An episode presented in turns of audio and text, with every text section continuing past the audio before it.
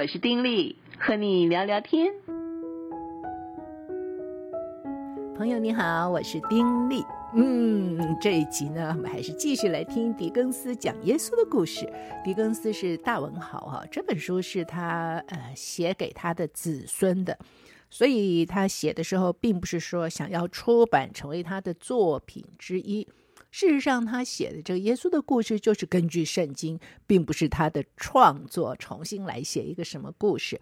而他主要的目的，就是让他的子子孙孙。能够真正的认识耶稣，那我觉得呢，在这个圣诞季节啊，我们就来看一看他是怎么写耶稣的。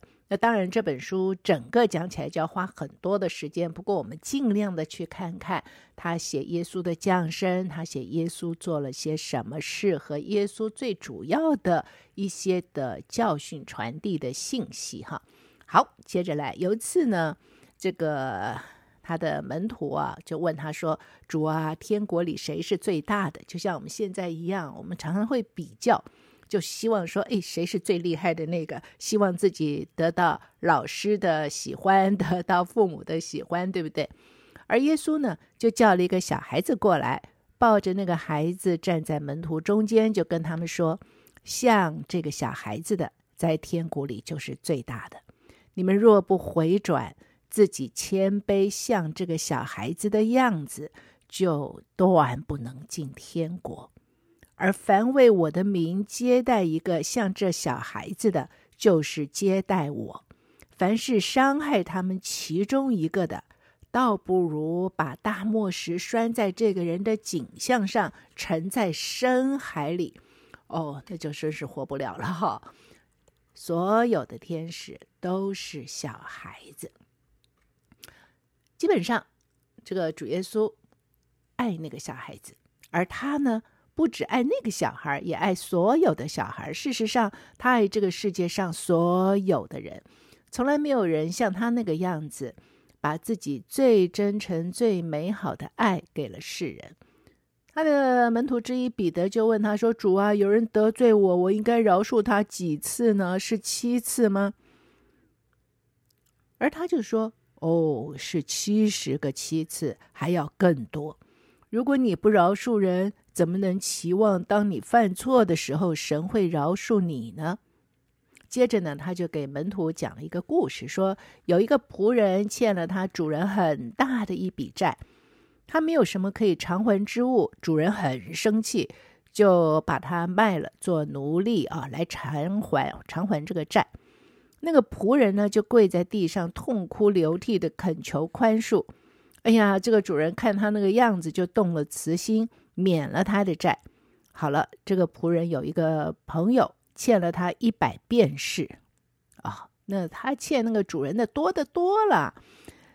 可是呢，他却不像他主人待他那样宽容这个朋友，反而去把他这个朋友下到监里。他主人听说了，就跟他说。你这个恶奴才，我宽恕你，你怎么不也同样宽恕你的朋友呢？所以就把他赶出去，重重的惩治他。所以主耶稣就说：“如果你们不饶恕人，又怎么能够期望神饶恕你们呢？”这个也就是在主祷文当中啊，所谓免我们的债，如同我们免了人的债的意思。那么，耶稣又给他们讲了另外一个故事，说有一个园主呢，有一个葡萄园，他一大清早就出去雇人到园子里去做工，就跟工人讲定一天啊，就是一钱银子。那晚些的时候，他又出去按同样的工价又雇了一些人。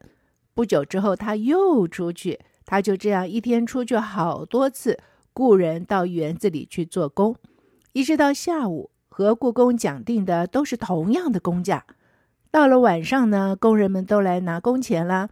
那些从清早就开始做工的人，看到那些后来才被雇的人跟他们一样拿一样的工价，哇，就抱怨啊，说这不公平啊。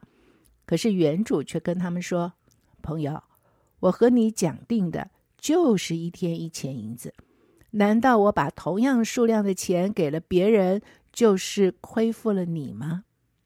这很有意思啊，所以狄更斯就说啊，主耶稣就是用这个故事教导门徒说，那些一辈子都是为人善良正直的人，死后会进天国享受永生。可是那些因为不幸的遭遇，或者是因为在小的时候没有父母和朋友的照顾而变坏的人，如果有一天他们因着过去的错误，真心的悔改，向神祷告，祈求宽恕，他们就会得到神的饶恕，一样的会进入天国。而耶稣就是用这些故事教导他的门徒，原因就是因为他知道门徒们呢都爱听故事，跟我们一样啊，而且用这种方式可以让他们更容易记住他的教训。而这些故事有一个名字，就是叫做比喻哦，救主耶稣的比喻。嗯，那么狄更斯就说：“我希望你们能够记住这个名字哦，哦，因为。”在这个耶稣在世的时候，他讲了更多更多的比喻。可是那些听见主耶稣教导的人呢，彼此意见不合。法利赛人跟一些犹太人就会用恶言攻击耶稣，就有人听信他们的挑唆，想要说伤害耶稣，甚至想要杀害他。可是，在当时他们当中没有一个人敢那样做，因为看到。主耶稣那种至善的形象，哈，他的衣着很简单，跟一般穷人没两样。可是他浑身透出的就是那种圣洁尊贵的荣光，敌对他的人根本就不敢正视他的眼神。有一天清晨呢，他坐在一个叫做橄榄山的地方教训人，那么人们就围坐在他的身旁，全神贯注地聆听他讲的话。这时候，有一群法利赛人跟一些跟他们狼狈为奸的文士，就吵吵嚷嚷地闯了进来。他们大声呼喊着，把一个犯了罪的妇人拖到主耶稣的面前。哎呀，就在那边叫嚷说：“夫子，你看这个妇人，律法说她应该被石头打死，我们倒要听听你说应该怎么样，你说说看啊。”而耶稣呢，就静静地正视着这群大声叫嚷的人。知道他们是要逼他说律法是错误和残酷的，而如果他真的那样说了，他们就会把他的话当成一个控告他的把柄，借机杀害他。那些人在耶稣的注视之下就觉得有些心虚、害怕了，可是仍然装腔作势的叫嚷说：“呀，你说说看该怎么样啊？你说呀。”而耶稣就弯下腰，用指头在沙地上面写字。写什么呢？你们中间谁是没有罪的，就可以先拿石头打他。哇！他们看到这句话，就你看我，我看你。之后，耶稣又向他们重复这句话的时候，他们就一个接一个，满面羞惭的走了。吵嚷的人群当中，连一个都没留下，只剩下耶稣和那个犯了罪的妇人。这妇人用手捂着脸。还站在那里，耶稣就跟他说：“妇人，那些告你的人在哪里呢？没有人定你的罪吗？”他就颤抖着说：“主啊，没有。”而耶稣就跟他说：“我也不定你的罪，去吧，从此不要再犯罪了。”有一次，主耶稣正教导人，呃，回答他们问题的时候。有一个律法师就站起来问说：“夫子啊，我要做什么死后才可以享受永生呢？”耶稣就说：“所有的诫命当中，第一要紧的就是主，我们的神是独一的主，所以你要尽心、尽性、尽意、尽力爱主你的神。其次呢，也相似，就是要爱邻舍如同爱自己。再没有比这两条诫命。”更大的了。那个律法师又问说：“那你告诉我，谁是我的邻舍啊？”而耶稣呢，就说了一个比喻：和从前有一个行路的人，他走在从耶路撒冷到耶利哥的这个路上的时候，哎呀，落在了强盗手中。结果这些强盗就剥去了他的衣裳，把他打个半死，把他丢在路边就走了。这个可怜的人躺在那里的时候呢，有一个祭司刚好经过那条路，看见了他，可是根本没有放在心上，就从另外一边走过去了。又有一个利未人也是经过那里，哎，也看见了他。不过呢，他只是在那里看了一会儿，照样的就走了。只有一个撒玛利亚人走到那边，看见他那个样子，就动了慈心，用油啊、酒啊倒在他受伤的地方，包裹好了，还扶他骑上自己的牲口，把他带到旅店里去照顾他。第二天一早，撒玛利亚人拿出两钱银子来，交给店主说：“请先照顾他，多余的花费我回来的时候还你。”你想，这三个人当中，哪一个是落在强盗手中那个人的邻舍呢？就是那个怜悯他的，是不是？那么你去照样行吧。主就说，耶稣又跟他说，要对每个人心存怜悯，因为。每个人都是你的邻舍，也都是你的弟兄。之后他又讲了一个比喻，教导我们永远不要在心里骄傲，在神面前自以为了不起、自以为意，而是要常存一颗谦卑的心。他说呢，你在节日或婚礼的时候被请去赴宴，就不要坐在首位上啊，最高的位置。恐怕有比你尊贵的客人来，主人就要请你让位。你被请的时候，要去坐在末位上。那请你的人就会过来，把你请到你当得的更好的座位上去。因为凡自高的必降为卑，自卑的必升为高。接着他又讲一个比喻，说有一个人啊，摆设大宴席，就请了好多好多客人啊。到预备好的时候呢，就打发仆人去告诉被请的人，样样都齐备了，只等他们来坐席。但问题是，众人呢都各自找各样的借口推辞。一个说他刚买了一块地要去看一看，另一个说他刚买了五头牛必须去试一试，还有一个说他刚娶了妻子，所以不能去，等等等等。这个主人知道了就很生气啊。他已经准备好筵席了，请他们来，他们竟然推脱，所以他就叫仆人到城里的大街小巷，到马路上和篱笆那里，把贫穷的、瘸腿的、残废的、瞎眼的都请来，代替先前请的那些人赴他的筵席。而耶稣这个比喻的意思是什么呢？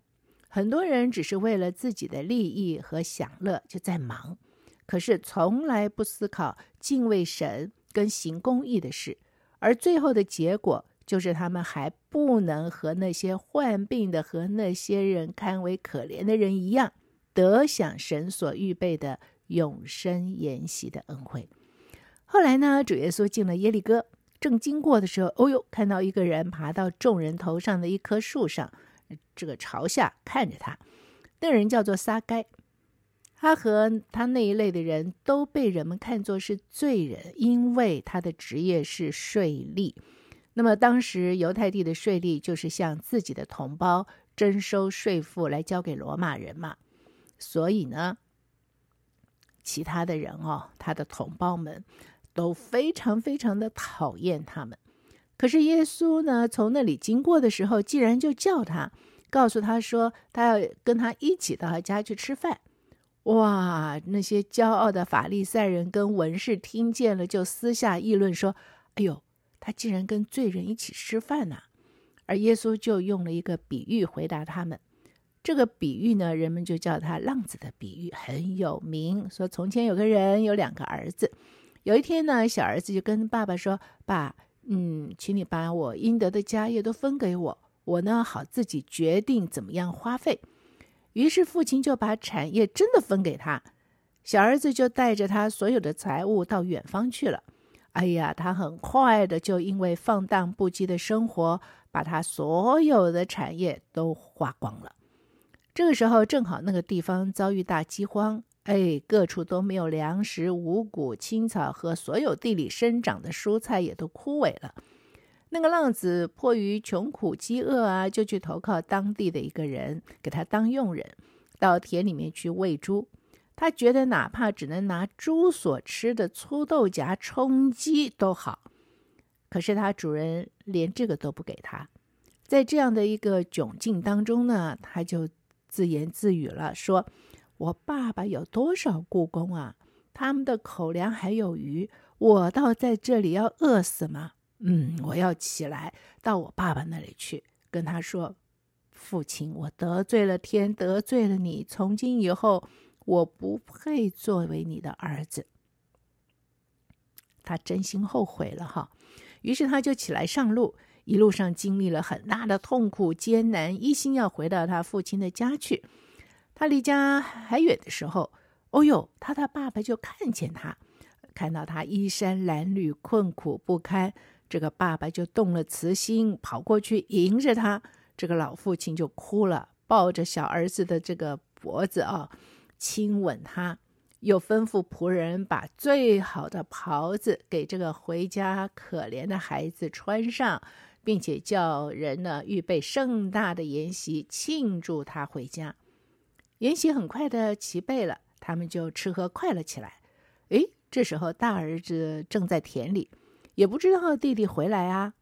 可他回来的时候，听见有这个跳舞啊、作乐的这种声音，欢乐的不得了。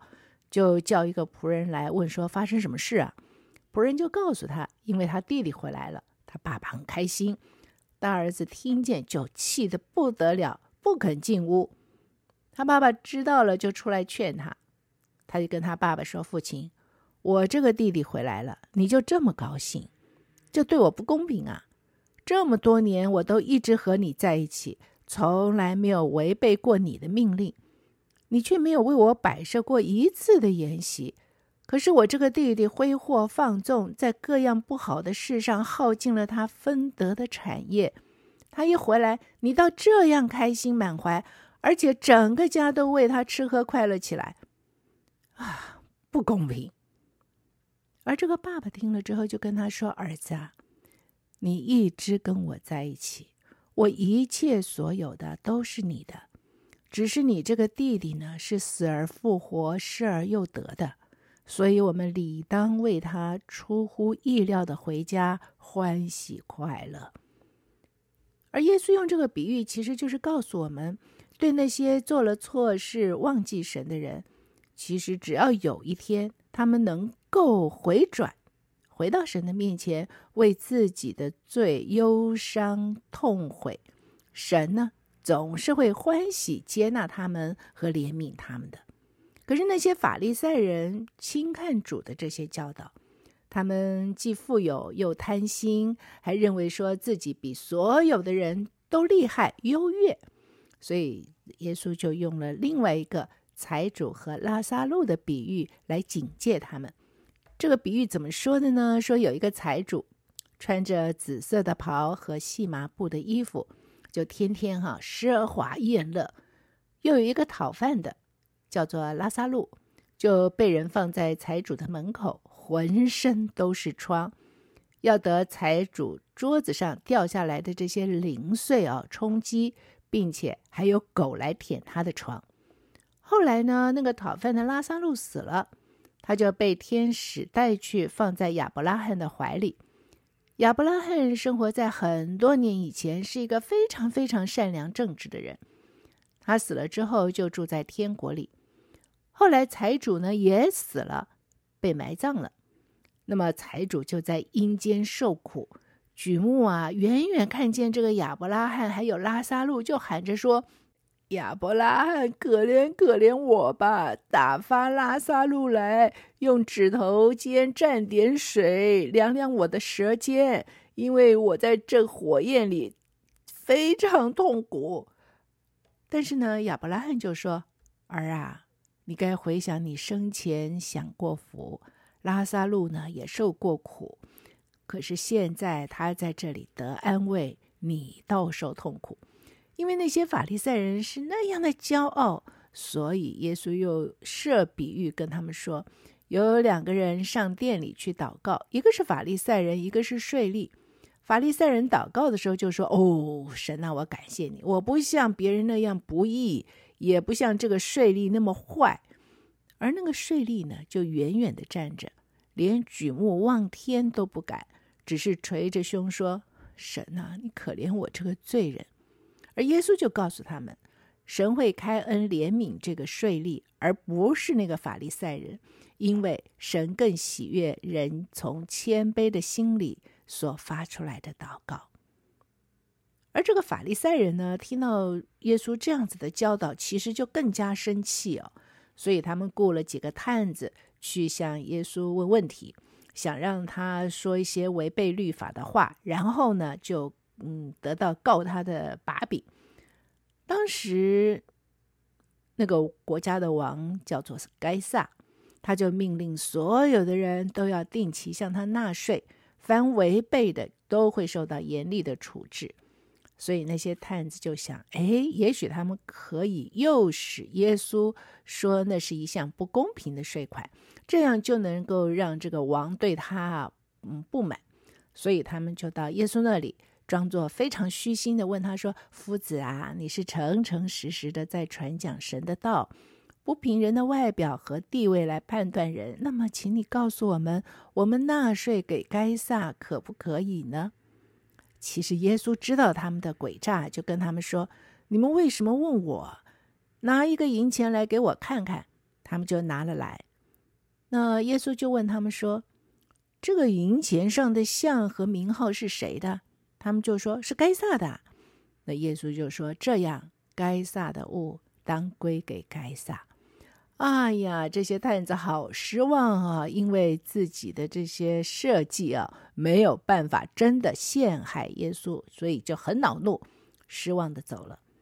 可是耶稣知道他们的恶念并没有罢休，他也知道还有其他人正在暗中图谋害他，而且他不久就会被那些恶人杀害了。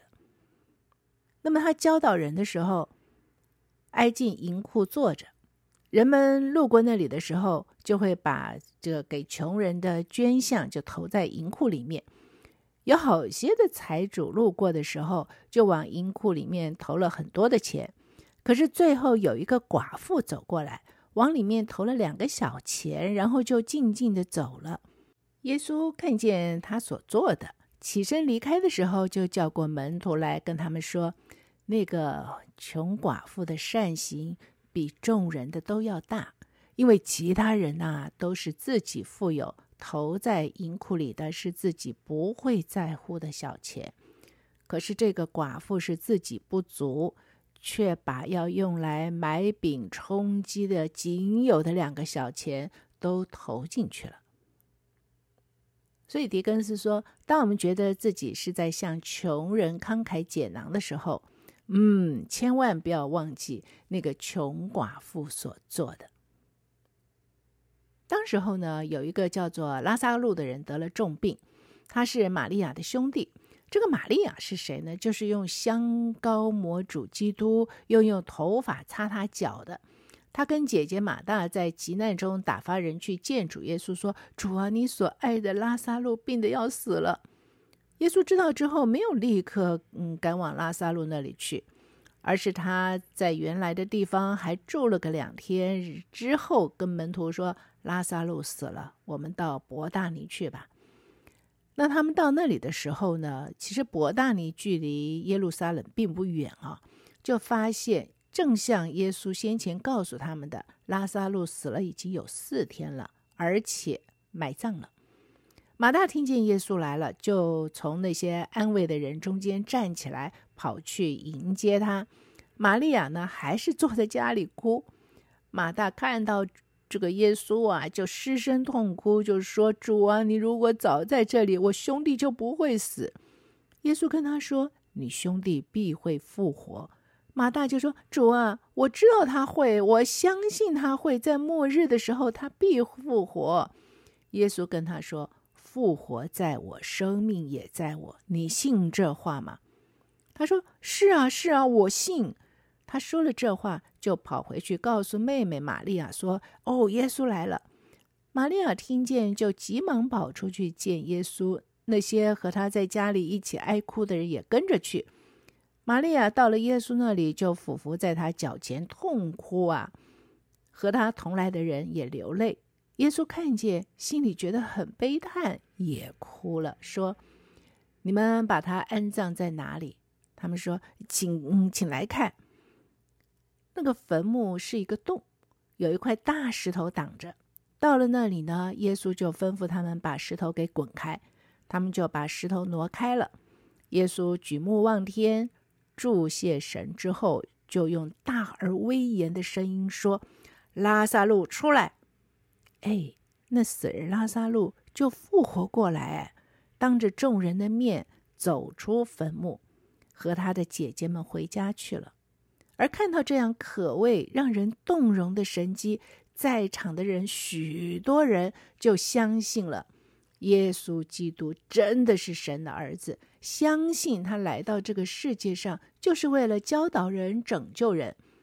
但是其中也有去告诉法利赛人的，而从那天开始，法利赛人就决意一定要杀害耶稣，以免更多的人去相信他。他们就在店里聚集商议，如果耶稣在逾越节之前，因为那个时候已经快要过这个节了啊，进耶路撒冷就要派人去捉拿他。然后呢，哦，这一集我们就说到这儿了。然后呢，下集再说。先跟你说再会，祝福你平安喜乐。